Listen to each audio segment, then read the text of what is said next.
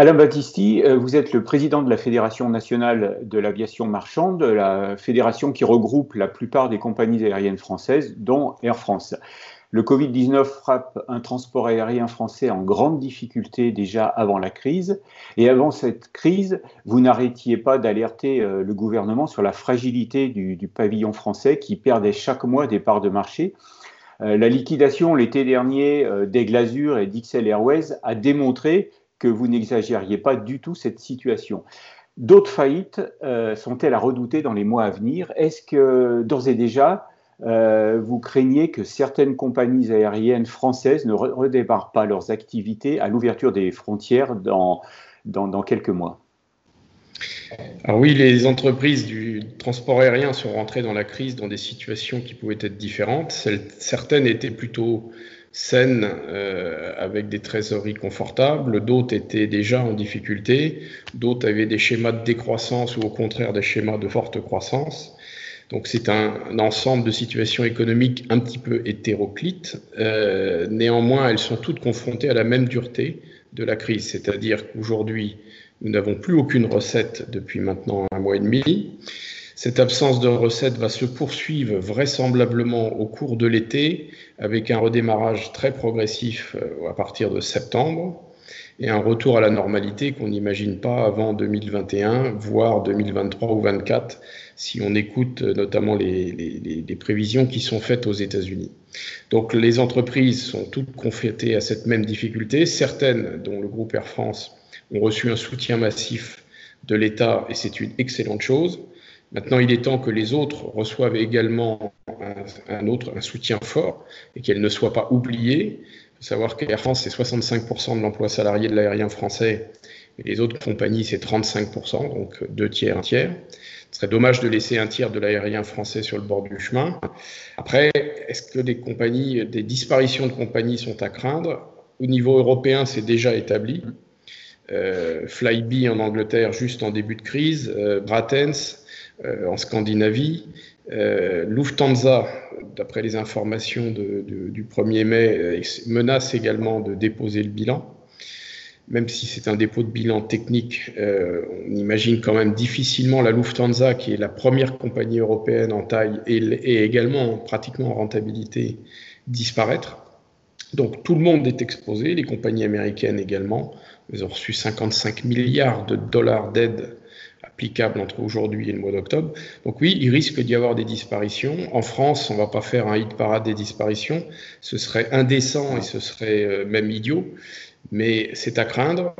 Euh, et ça, c'est une mauvaise chose pour les compagnies, bien sûr, pour l'emploi PN, pour l'emploi tout court, mais également pour le consommateur. Parce que moins de compagnies signifie moins de concurrence. Je pense en particulier aux dom-tom, par exemple les Antilles. Et si d'aventure une grande compagnie ou deux grandes compagnies devaient disparaître sur ce segment des Antilles, eh bien on se retrouverait avec une position de quasi-monopole et donc une hausse des prix pour le consommateur final. Et ça, c'est pas une bonne chose. Mmh. Donc, comme vous le disiez, euh, le gouvernement a apporté une aide euh, importante à, Air France avec euh, donc cette aide de, 7 milliards d'euros. quelle demande faites-vous pour, pour les autres compagnies? Parce que là, là, on a vraiment le sentiment que les, compagnies, ont, pour l'instant, ont, un peu été oubliées. Alors, les compagnies françaises hors Air France ont clairement été oubliées. Aujourd'hui, il y a deux, deux dispositifs d'aide qui sont nécessaires. Le premier, c'est le court terme, c'est celui de trésorerie immédiate des entreprises. Euh, on n'a aucune recette euh, avril, aucune recette au mois de mai, on a des frais courants euh, fixes qui se poursuivent, et donc on a une difficulté qui est immédiate, c'est de réaliser les payes d'avril, ça a été fait pour la plupart des compagnies, c'est celle du mois de mai, ça, ça va être un petit peu plus compliqué. Euh, CityJet, par exemple, pour son activité française, euh, se déclare en faillite sur le, segment français. Donc c'est quand même très significatif. Donc on a ce problème de trésorerie de liquidité. L'État a mis euh, une bonne réaction globalement en mettant en place des PGE. Ce qu'on appelle le PGE, c'est un prêt garanti par l'État, c'est-à-dire que la banque octroie un prêt à une entreprise avec une contrepartie qui est une garantie à 90% par l'État français. La difficulté, c'est que le dispositif PGE, qui est conforme au droit communautaire, ne s'applique pas à l'essentiel des compagnies françaises. Donc elles ont un problème d'accès au crédit et donc un problème de liquidité immédiate. Le deuxième problème, au-delà de la trésorerie, c'est celui des pertes d'exploitation entre aujourd'hui et le redémarrage. Et je répète que le redémarrage sera progressif. Il sera lent. On imagine par exemple d'avoir 25 à 30% de l'offre de sièges au mois de septembre seulement peut-être 50 ou 60 au mois de février l'année prochaine, et un retour à environ 70 à 80% de l'offre de sièges pour l'été 2021. Donc cette progressivité, cette gradualité, de, graduité dans la, reconquête des parts de marché de l'offre va générer forcément des pertes parce que les entreprises ne peuvent pas se réduire d'un seul coup. Et donc, il va falloir également financer en grande partie cette exploitation qui sera euh, déficitrice sur les prochains mois. Et là, il faut des aides directes sous forme notamment d'exonération de cotisations sociales, d'impôts directs et vraisemblablement d'aide sur, par exemple, les missions régaliennes. L'inspection filtrage est à la charge des compagnies et des passagers. Est-ce qu'il est logique que ça reste de cette façon jusqu'à la fin de l'année ou au cours de l'année prochaine? Donc des mesures structurelles sont importantes aussi, et ça on en parlera à l'issue de, de cette crise. Comme vous vous en souvenez certainement, les assises du transport aérien avaient mis sur la table beaucoup d'idées, beaucoup de projets. Il n'est rien ressorti à ce jour d'efficace pour les compagnies aériennes. Donc c'est également un chantier qu'il faudra reprendre. Donc mesures immédiates, trésorerie, aide au secteur pour les 18 prochains mois et des mesures beaucoup plus structurelles sur le long terme pour redonner de l'élan au transport aérien français parce que tout n'est pas perdu aujourd'hui. En fait, on peut redémarrer et derrière chaque crise se recèlent des opportunités et c'est ce qu'il faut que nous exploitions. Alors, vous parliez justement donc des, assises et surtout de la, déception. Il n'en est pas tout à fait rien ressorti. Ce qu'il en est ressorti, c'est qu'il fallait mettre le, paquet, je dirais, sur, sur l'environnement. C'est pas forcément ce que, ce que vous attendiez en premier. Et alors, on le, voit aujourd'hui, les aides accordées à Air France sont conditionnées à des contraintes environnementales. Euh, L'État euh, pose notamment des, des, conditions concernant les lignes euh, domestiques en concurrence avec le train. C'est une nouvelle remise en question, une fois de plus, du marché intérieur euh, aéronautique, un marché sur lequel il y a également des compagnies étrangères, en particulier des compagnies low cost européennes très agressives sur le plan commercial. Ne craignez-vous pas que ces nouvelles exigences environnementales de l'État se retournent contre Air France et plus globalement contre le pavillon français une fois de plus? Alors oui, on a souvent en France le syndrome du premier de la classe. Euh, c'est ce qu'on applique aujourd'hui peut-être à, l'écologie, enfin déclinée en matière de transport aérien. Bon, je crois que le ministre Le Maire est très fatigué en ce moment. Et euh, quelque part, il, affirme des choses qui sont pas tout à fait réalistes. Euh, maintenant, les entreprises du transport aérien avaient pris des engagements extrêmement structurants, extrêmement forts avant la crise, puisqu'il était euh, décidé de bloquer le niveau d'émissions de CO2 des transporteurs à partir de 2020, et évidemment l'objectif sera largement atteint euh, de, fait euh, pour cette année, et d'entamer une croissance qui soit avec un bilan négatif en émissions de CO2. Il est clair que la crise actuelle va permettre la réalisation de ces engagements pour les prochaines années, mais aussi accélérer le retrait d'un certain nombre d'avions un peu anciens, même si nous les apprécions, je pense en particulier au Boeing 747, et donc, on va améliorer de façon constante et considérable la, performance environnementale. Ensuite, il y a eu la mise en place d'une éco-contribution. Donc, on est déjà largement contributeur à travers les ETS, l'éco-contribution et le programme Corsia. Donc, nous payons déjà trois fois l'éco, si j'ose dire, en tout cas l'impôt CO2, trois fois. Et nous sommes également une des très rares industries à payer pour le bruit, puisqu'à travers la RSTCA, on paye également nos émissions sonores sur un certain nombre d'aéroports.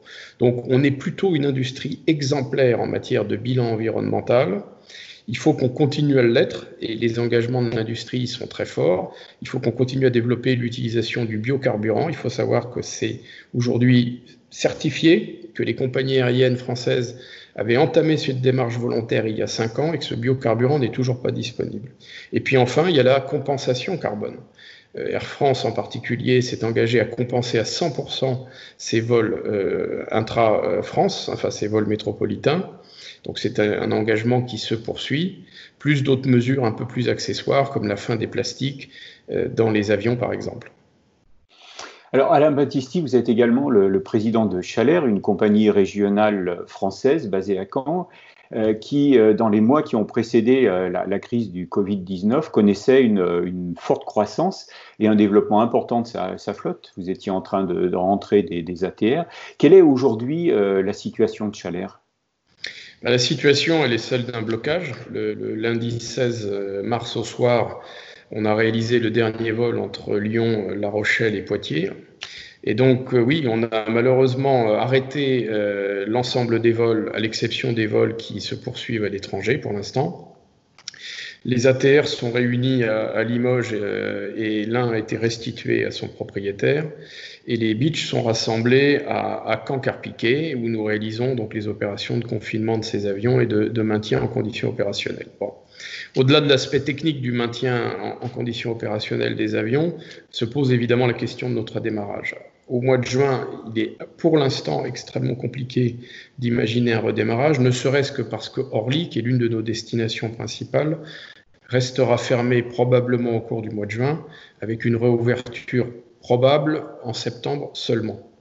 Donc l'essentiel des plateformes, y compris Bordeaux, sont fermées aujourd'hui. Donc on a cette difficulté d'opérer sur des plateformes fermées ce qui est évidemment un, problème. Le deuxième problème, c'est que les passagers n'ont pas d'appétit pour le voyage. Ils sont confinés chez eux et le confinement va se poursuivre vraisemblablement pour une partie du mois de juin, peut-être même en juillet. En tout cas, pour ce qui est des voyages euh, à titre personnel, des voyages affinitaires, pour des raisons purement euh, personnelles, individuelles. Donc seuls les voyageurs professionnels sont autorisés de, voyager en juin et en juillet, ce qui est un nombre relativement réduit de, passagers. Et c'est toute la difficulté pour Chalère, mais aussi pour l'ensemble des compagnies, de redémarrer parce que nous n'avons pas d'appréciation véritable du besoin des passagers. Et il est très compliqué d'émettre un programme, de l'imaginer, de le mettre en place, un programme autre qu'un programme squelette. Donc nous allons vraisemblablement redémarrer pour ce qui est de Chalère la ligne entre Bordeaux et Brest avec un programme euh, extrêmement réduit. Nous envisageons, pour vous donner un ordre d'idée, 4 vols par semaine au départ de Bordeaux, alors qu'en temps normal, nous réalisions 140 vols par semaine. Alors, le, transport aérien français euh, va logiquement redémarrer par le, marché domestique en attendant euh, l'ouverture des, frontières. Hein, euh, les, mesures sanitaires envisagées, notamment la distanciation physique, vont alourdir les, charges incombant aux, compagnies et a priori limiter le coefficient de, remplissage. Dans quelles mesures ces contraintes peuvent-elles freiner la relance du trafic intérieur? Notre métier de transport aérien, c'est de donner une, des gages de sécurité à nos passagers quand on les transporte. Hein. Je crois que c'est dans l'ADN même de l'aérien, du transport public. Et évidemment, cette donnée sanitaire, c'est une donnée nouvelle supplémentaire, mais il faut la prendre en compte totalement. Il est hors de question de, l'éviter. Il faut qu'on puisse transporter dans des conditions optimales nos, passagers, à la fois... Euh, à l'aéroport, toute la partie accueil est prise en charge et en compte aujourd'hui. C'est ce qu'on appelle évidemment la distanciation sociale. C'est une organisation physique des aérogares, des salles d'embarquement pour permettre cette, distance entre les individus. C'est le port du masque obligatoire dans le cheminement transport en commun jusqu'à l'aéroport, dans l'aéroport et également dans l'avion. Ça, c'est très important et, et ce sera appliqué par nous. La question de la distanciation, c'est-à-dire l'occupation d'un siège sur deux dans l'avion, n'a pas pour le moment été tranchée. Donc en ce début du mois de mai, on n'a pas de décision véritable qui a été prise. On a des guides de bonne pratique, on a des normes qui sont en train d'être écrites, mais il n'est pas écrit qu'on soit amené à devoir transporter un passager sur deux. Si tel était le cas, ce sera une contrainte supplémentaire, c'est-à-dire qu'en clair, ça retardera d'au moins six mois le redémarrage du transport aérien y compris le transport aérien purement métropolitain. Et ça, c'est une barrière énorme parce que comment dirais-je, l'équilibre économique de n'importe quelle compagnie, qu'elle soit legacy ou low cost, reporte sur des remplissages supérieurs à 80% et souvent au-delà de 86-88%. Si on doit voyager à 50 ou 60%, eh bien, ça ne fonctionne pas ça ne fonctionne pas économiquement. Et donc même les programmes squelettes auront du mal à fonctionner, les, programmes des, compagnies aériennes. Le dernier point, c'est qu'il faut garder en tête que les avions modernes ont prévu ce type de menaces sanitaires et ce type de circulation d'air. Enfin, la circulation d'air dans les avions et notamment dans les Airbus gère totalement ce problème de, virus euh, transporté dans l'air. Et il, serait dommage d'ignorer les, les progrès qui ont déjà été faits et la disponibilité technologique qui répond à la menace. Mais donc, euh, euh, s'il y a moins de, passagers par vol, on ne peut pas envisager d'augmenter euh, dans les mêmes proportions les, billets d'avion, le prix du billet d'avion. Là, à ce moment-là, on, redémarre, on est sûr de ne pas redémarrer. Écoutez, pour l'instant, le, transport aérien, il s'est développé tout simplement parce qu'il s'est démocratisé. Alors, on est dans une situation inédite. imaginez simplement de doubler le prix du billet pour continuer à voler. Oui, Peut-être qu'on sera amené à le faire sur certaines destinations, mais c'est pas ce qui va permettre de redémarrer réellement. Donc c'est une, c'est une solution peut-être, oui, mais pour l'instant c'est pas le chemin qui est pris par les compagnies aériennes. Quand on regarde, il suffit d'aller sur Internet et de regarder et de faire un comparatif des prix offerts pour juillet-août entre Paris et New York. Vous verrez que les prix sont extrêmement bas. Donc pour le moment, les compagnies aériennes n'ont pas du tout doublé leurs tarifs pour euh, gérer la distanciation sociale dans les avions. Alors, cette crise sans, précédent va entraîner de nombreux licenciements. Euh, plusieurs compagnies européennes, et vous le disiez tout à l'heure, euh, ont déjà annoncé leurs intentions de réduire leurs effectifs dans des proportions très très importantes. Euh, le marché de l'emploi des pilotes de ligne qui était en tension, et vous étiez bien placé pour le savoir, vous qui entriez dans, votre compagnie de nouveaux avions assez régulièrement. donc ce marché en, en, tension va d'un seul coup s'effondrer comment euh, sommes-nous arrivés à, la fin d'un cycle comme le, marché, le marché de l'emploi des, des, PN, du moins des pilotes euh, de ligne, on a connu euh, plusieurs ces dernières années, ces dernières décennies, pardon, plutôt?